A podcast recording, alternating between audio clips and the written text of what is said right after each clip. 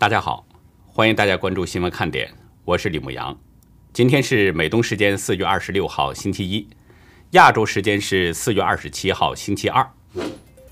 俄罗斯总统普京的一名高级幕僚二十五号透露，普京与美国总统拜登可能在六月要举行峰会，但具体的时间和地点还没有最后确定。英国驻日本大使馆二十六号证实。伊丽莎白女王号航母将率领海军舰队航经亚洲海域，并停靠日韩等港口，将与十多个国家进行联合军演，剑指中共。英国《卫报》二十四号报道，前首相卡梅伦在下台十五个月后，与当时的财政大臣菲利普·哈蒙德会面，讨论建立一个十亿美元的英中基金事宜。据了解，卡梅伦原定是出任这个基金的副主席。英国的法律规定，前大臣级的官员禁止在离开公职两年内游说政府。今年三月，意大利因为间谍问题驱逐了两名俄罗斯外交官。俄罗斯二十六号表示，作为回应对方不友善之举，驱逐意大利驻俄武官。但是，俄罗斯驻罗马尼亚武官也在二十六号被下令离境。截止到美东时间四月二十六号下午三点。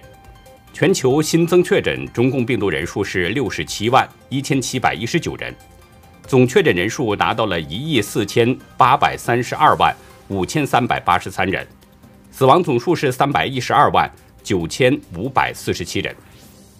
下面进入今天的话题。中共今天突然就钓鱼岛做出了一个重申主权的敏感动作，另外，习近平也在广西呼吁血战。在中日关系紧张阶段，中共真的要跟日本干一仗吗？印度疫情告急，但是呢，很可能更重的爆发还在后面。在世界向印度伸出援助之手的同时，而中共却做出了落井下石的动作，暂停十五天飞往印度的航班。龙飞船已经成功的对接了，但是飞行途中却险些和飞碟相撞，是外星人在警告人类吗？今天，中共国家自然资源部在官网公布了钓鱼岛及其附属岛屿地貌调查报告，而且还附带了三张图，曝光了钓鱼岛的地貌细节。在附带的三张图当中，可以看到中共官方对钓鱼岛主岛、北小岛、南小岛绘有等高线的地形图，以及地势走势的介绍。图中还大量标注了中共官方在二零一二年。钓鱼岛主权争议之后，对当地的山峰、礁岩和海湾等地标的命名，比如钓鱼岛主岛上海拔三百六十二米的最高峰，中共在报告的附图上标注的是高华峰；海拔三百二十米的次高峰，中共标注的是神农峰。中共自称是制作这份报告啊，为了展开调查研究。通过梳理历史调查成果，获得钓鱼岛及其附属岛屿的高解析度海岛地形数据等等，然后编制出最新大比例尺海岛地形地貌专题图。中国在报告中表示，说通过历史数据结合最新高解析度卫星遥测调查成果，对进一步补充完善当地基础地理数据体系，对钓鱼岛资源管理与生态环境保护具有重要的支撑作用。中国的这个举动，被香港媒体解读为是重申主权。目前我们看到，日本方面还没有做出这个相应的回应。另外，今天中国官媒新华网在微博表示，习近平在广西桂林的一个红军纪念园表示说：“困难再大，就想想红军长征，想想湘江血战。”习近平提到的这个湘江血战呢，是发生在一九三四年。是第一次国共内战的一次重要战役。当时被国军围剿的共军，与国军在湘江沿岸交战。虽然共军是逃离了战场，但是原本近十万人的军队却折损超过一半，仅剩下大约四万人。而逃离战场的红军向中共西部逃跑，中共把这段逃窜的过程是称为长征。习近平突然提红军这段不光彩的历史以及湘江血战，这是要跟日本血战吗？另外，基于中共官媒报道说，习近平四月二十三号呢，还曾亲自前往海南三亚，出席了三艘主战舰艇的启用仪式。四月二十三号呢，这是中共海军的成立纪念日。中共在这一天当中，集中交接入列了三艘主战舰艇，分别是最新型的长征十八号战略核潜艇、大型驱逐舰大连舰，还有首艘零七五型两栖攻击舰海南舰。中共官媒表示说，一天之内下水舰艇的排水量就超过许多国家海军舰队的总和，还声称这是生日这天下饺子。据中共官媒说啊，外形酷似航母的海南舰呢，这是中共海军第一艘两栖攻击舰，拥有全通式甲板，可以搭载战机或直升机，是中共目前航空作战能力最强的两栖舰。垂直登陆能力呢，可能要超过大型船坞登陆舰，还有一些航母的功能，被称为是准航母。日本时事通讯社分析，这是中共设想对台湾与南海动武未来将增加配置，担任登陆主力的两栖攻击舰。而习近平亲自出马的目的，就是展示中共海军战力的强化。文章分析认为。中共强化登陆作战能力呢？这是在模仿美军的编制，编制出多个以两栖舰为中心的舰队，目标是获得在海外的军事部署能力。因此呢，对中共宣称拥有主权的钓鱼岛，已经受到了实质性的威胁。中共官媒《环球时报》还引用匿名的军事专家表示，说这次下饺子表明中共的国防工业生产能力具有很高的水准。三艘舰艇都是大国重器，同一天部署南海，这凸显了南海的重要性，也表明了中共要侵略南海的决心和意志。中共的军事专家还表示，说未来中日两国注定会在海上竞争和海上对抗，中共军队可以轻易的击败日本的海上自卫队。同一天，中共海军公众号还推出一组照片，一共是七十二张。跨越了1949年到2021年，据称选取的呢都是有代表性的事件，而最后一张啊，竟然是前不久美国海军发布的翘脚照，就是马斯廷号驱逐舰指挥官翘脚望向辽宁号的那张照片，这让外界是相当意外，也笑翻了台湾的网友，纷纷嘲笑这真的厉害，精神胜利法真的无懈可击，还有的说。自信是被全世界都看到你轻易被羞辱了，把丧事当喜事办，这就对了。但是中共官媒怎么说的呢？中共官媒说这是凸显了海军对军力的自信和业务上的专业性。那么中共海军真的像中共吹嘘的这么厉害吗？也许呢，按照中共的那些所谓的军事专家膨胀的想法来说。中共的军舰、军机、军备的数量以及质量可能已经追上了日本，所以习近平有可能呢要下令攻击日本。美国智库战略与预算评估中心高级研究员吉原恒书，他指出，中共假设成功击败日本的大前提是美国没有采取军事行动，没有介入到中日战事。换个说法，中国的那些军事专家呢是在预测。美国会放弃协防日本的承诺，然后中日之间形成一对一的单挑，中共战胜日本。台湾政治大学日本研究学位学程助理教授石原忠浩对美国之音表示：“日本向中共表明了，日美不接受中共以武力改变东中国海、南中国海、台湾海峡的和平现状。如果中共以军事力量破坏现状，那么日美都将介入。”日美都会让中共付出一定的代价，也就是说，日本方面不可能任由中共这么折腾，更不可能允许中共武力夺岛。首先，美日之间刚刚签署了美日防卫声明，只要日本受到攻击，那么包括钓鱼岛在内，美国都会协防盟友。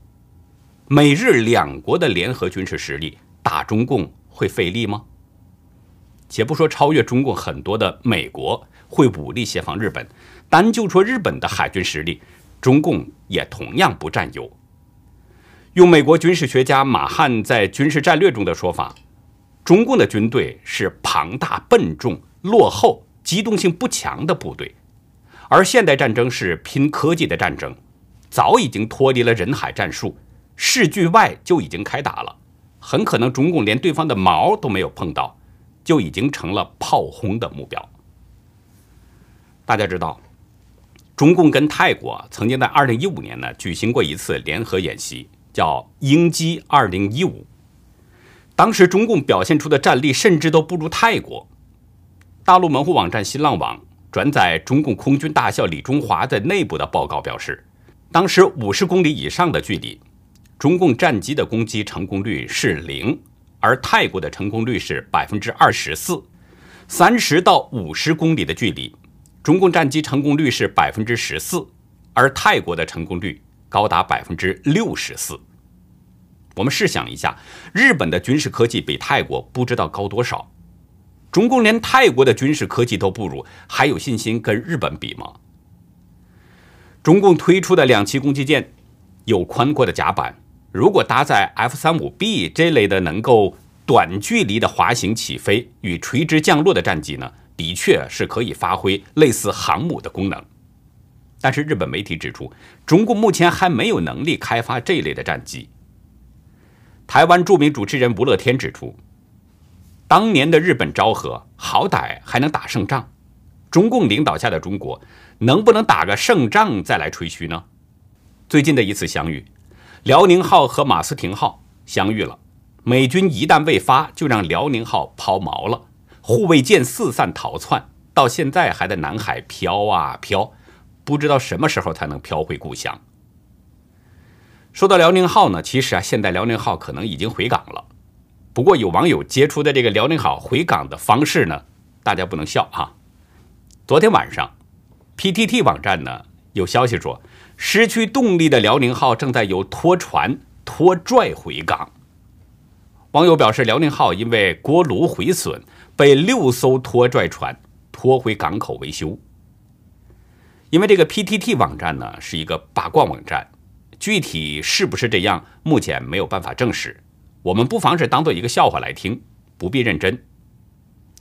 看到越南呢，长期关注南海军事动态的军事记者段丹，他推文表示说，辽宁号正在离开南海抛锚地点，目前正驶向巴士海峡。我们不管是哪一种情况，辽宁号在海南岛东部海域原地停留将近一天，这都是人们饭后的牙祭，一个笑料。据流亡美国的大陆富豪郭文贵爆料说，辽宁号趴窝一天，原因是美军通过电子战动了个小手脚，将辽宁号上的平衡器引爆了，而平衡器中最核心的传导系统也被毁掉了。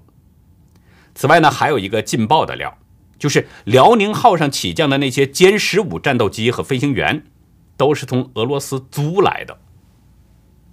如果这个料是真的，中共这是得有多不自信呢？为了充充面子，还得去外面去租借。时事评论员周晓辉嘲讽：“这不是在明晃晃的打北京的脸吗？秀肌肉却被美军小小的警示，这要是在实战当中会怎么样呢？”还有中共究竟对自己的歼十五和飞行员有多没信心呢？对郭文贵的这个爆料，我们还是一样无法证实。但是美军有这样的技术实力，应该不会有人怀疑。我们往深想一下，真的中日之间打了起来，美军甚至都不用真刀真枪的帮日本，只需要把这种电子战用一下，就可以让中共只有挨打的份儿。这样的军力。中共真的敢跟日本去打一仗吗？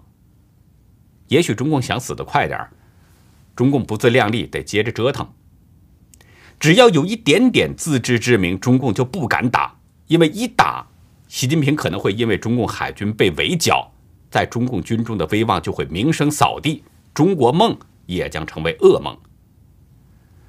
那如果中共不敢打，为什么又表现出不断的挑衅呢？美国之音引述分析人士表示，中共近期的表态也好，军事动作也好，都仅仅是停留在这个范围，并没有实际的升级行动。台湾建行科技大学企管系教授严建发对美国之音表示，就实力上来说，中共还是在美国与日本之下，所以他现在只能维持到现在，还继续不断的一定范围的恐吓和一定范围内的军机绕台，仅此而已。中共保留一定范围的恐吓呢，目的是要让国内的人看看，显示中共没有让步，还保留这个权利。不过也就是这样而已。这是因为习近平需要这样的姿态。严建发指出，习近平今年将举办中共的百年党庆，明年还有冬奥会，同时他还要突破惯例，要争取连任。在这些重头戏的前提下，习近平只会不断的加大维稳，不会轻易动武。但是习近平需要有些成绩，所以就会表现出外交恫吓和军事作为。但这都是茶壶里的风暴，全部在一定范围。也就是说，习近平并不想真的打仗。一方面呢，是因为实力不够；另一方面就是他要争取二十大连任。如果发生军事冲突的话，可能会搅乱他为连任所做出的努力，所以只是做做姿态，吓唬一下，并不敢真的对外动武。严建发认为，习近平的这种做法应该会找一个出口，就是转化为对中国大陆内部的压力，整肃一下贪官污吏或者异己，包括像马云等跟他利益不一致的人，抓一些人来故作姿态，对内立威。连续几天呢，我们一直都在关注印度的疫情。今天，印度又一次创下了单日新增确诊病例的新高，三十五万两千九百九十一人被确诊感染了中共病毒，死亡是两千八百一十二人。这已经是印度连续第五天创下了全球最高的单日感染数字。美联社报道，印度首都新德里现在墓地非常紧张，一位难求。在其他那些疫情严重的城市呢，街边的临时火葬区，焚烧尸体的火光是照亮了夜空。印度中部大城博帕尔的一些火葬场已经把火葬堆增设到了超过五十处。尽管这样，等待火化的遗体也得需要排上几个小时的队才能轮到。火葬场马不停蹄的运转，为了节省时间，尽快处理遗体。那些印度教徒的遵循的仪式啊，以及一些个性化的仪式也都从简了。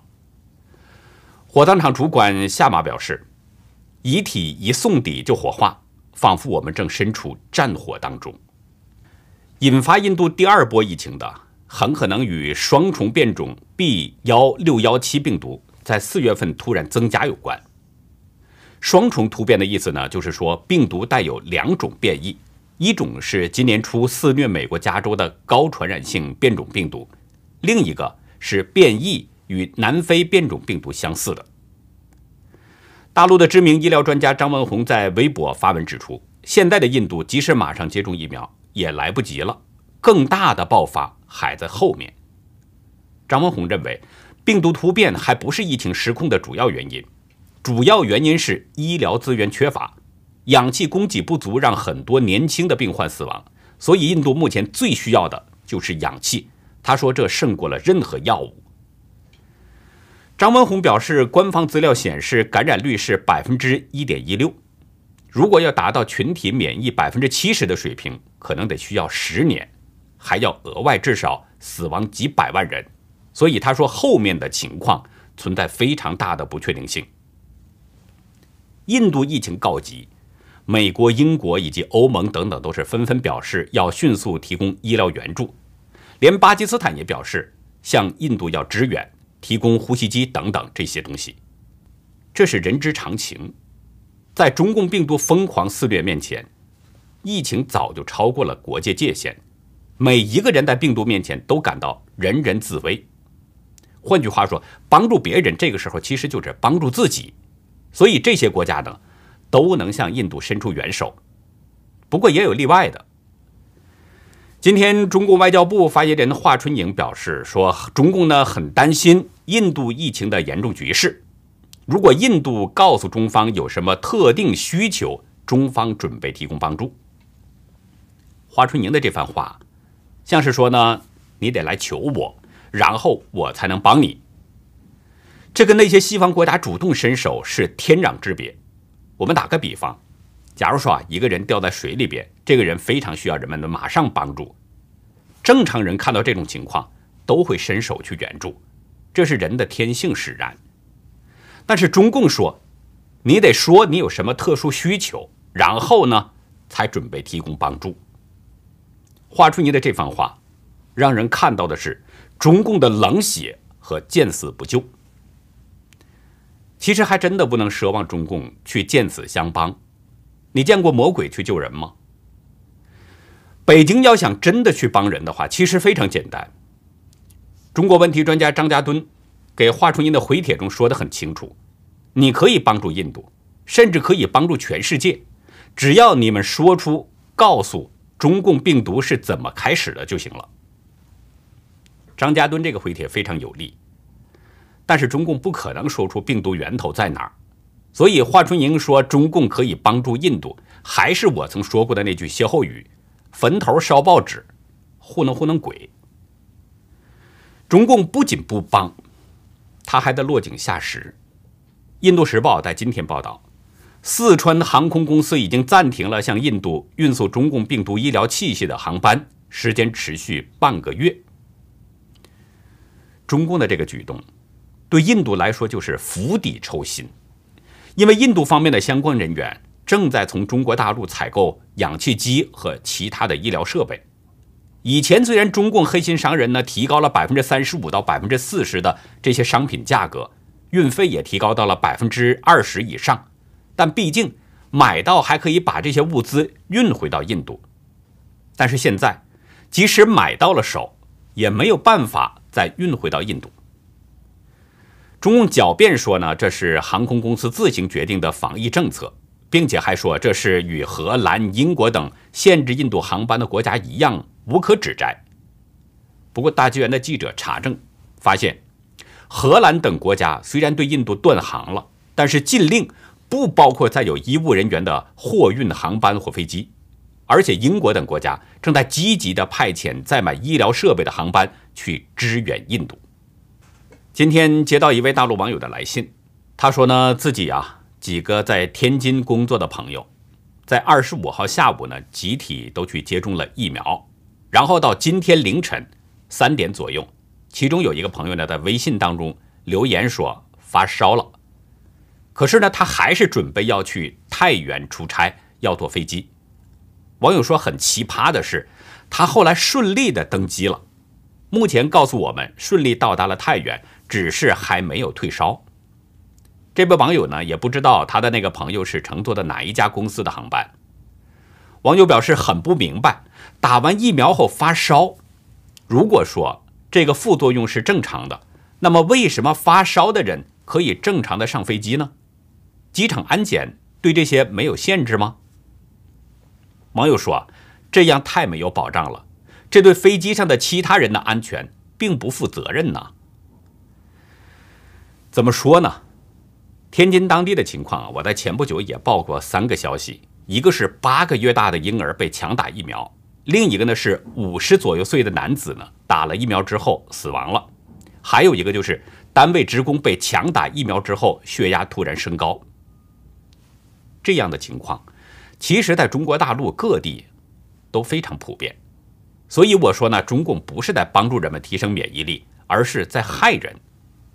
当地官员强令人们注射没有三期临床数据的疫苗，是为了更快地完成上级交给的任务。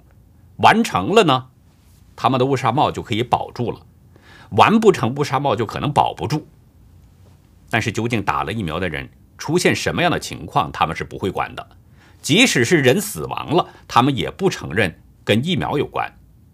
可是，实际上，大量的事实已经证明了，中国大陆生产的疫苗。